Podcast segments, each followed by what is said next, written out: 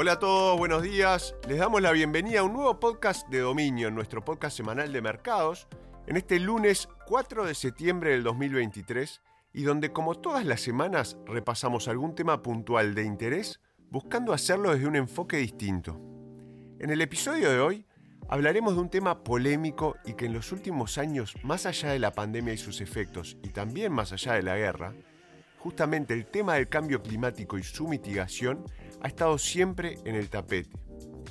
Hoy abordaremos la temática en cuanto a los puntos que nos parecen claves como inversores a la hora de querer ser parte de esta tendencia en particular.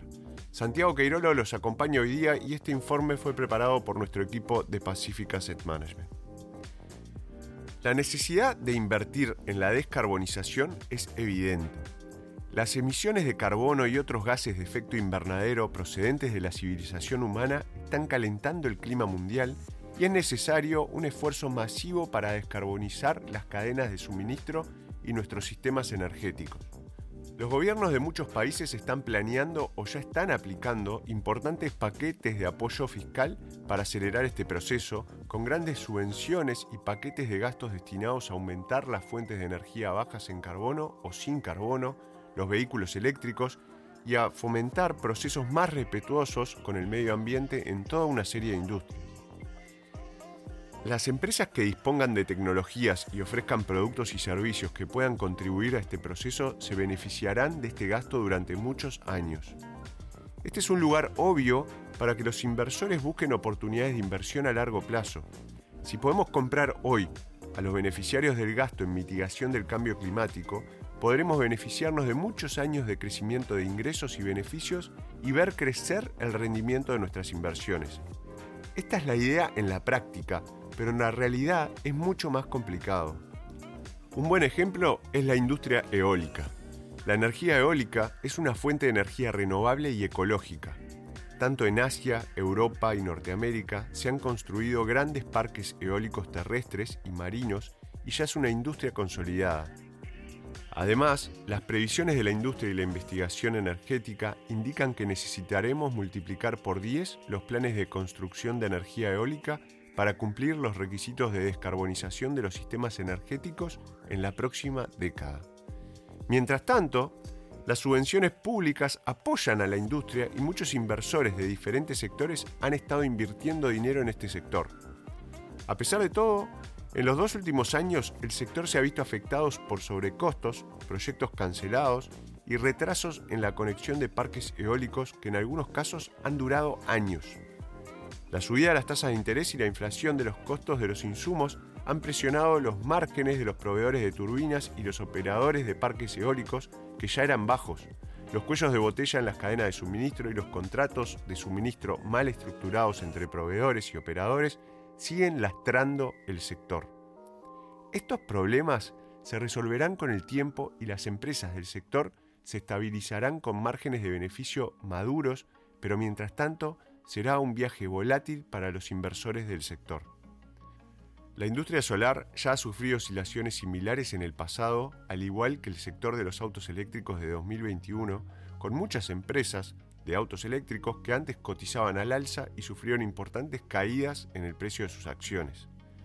La lección aquí para los inversores es que invertir en una tendencia estructural a largo plazo como la mitigación del cambio climático requiere tres cosas para tener éxito. Primero, centrarse en los detalles. Segundo, paciencia. Y tercero, voluntad para romper con el consenso.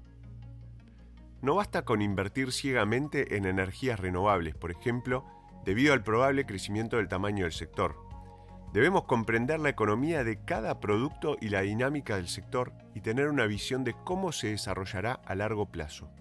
En el caso de la energía eólica marina, creemos que será una industria que experimentará un fuerte crecimiento y éxito para algunos proveedores específicos, pero pasarán años antes de que veamos estabilidad en la industria a medida que se adapta a los vientos en contra a los que se enfrenta actualmente. Invertir hoy en este sector exige inversores dispuestos a aguantar muchos años. Al mismo tiempo, los inversores tanto institucionales como minoristas se han perdido grandes beneficios en la cadena de suministro de energía nuclear en los últimos dos años por miedo a romper con el consenso.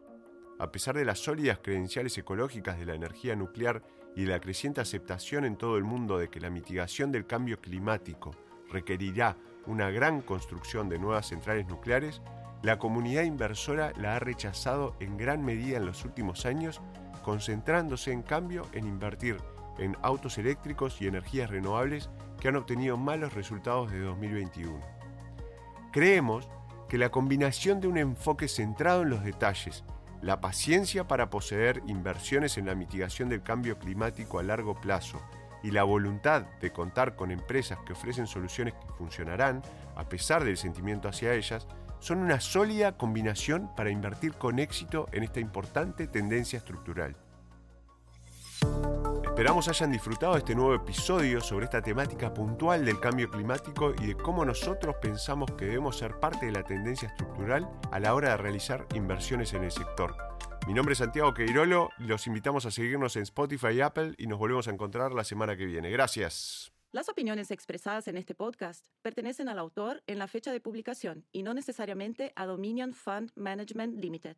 El contenido de este podcast no pretende ser un asesoramiento de inversión y no se actualizará después de su publicación. Las imágenes, videos, citas bibliográficas y cualquier otro material de este tipo que pueda estar sujeto a derechos de autor se reproducen total o parcialmente en este artículo sobre la base del uso legítimo que se aplica a la información periodística y al comentario periodístico de los acontecimientos.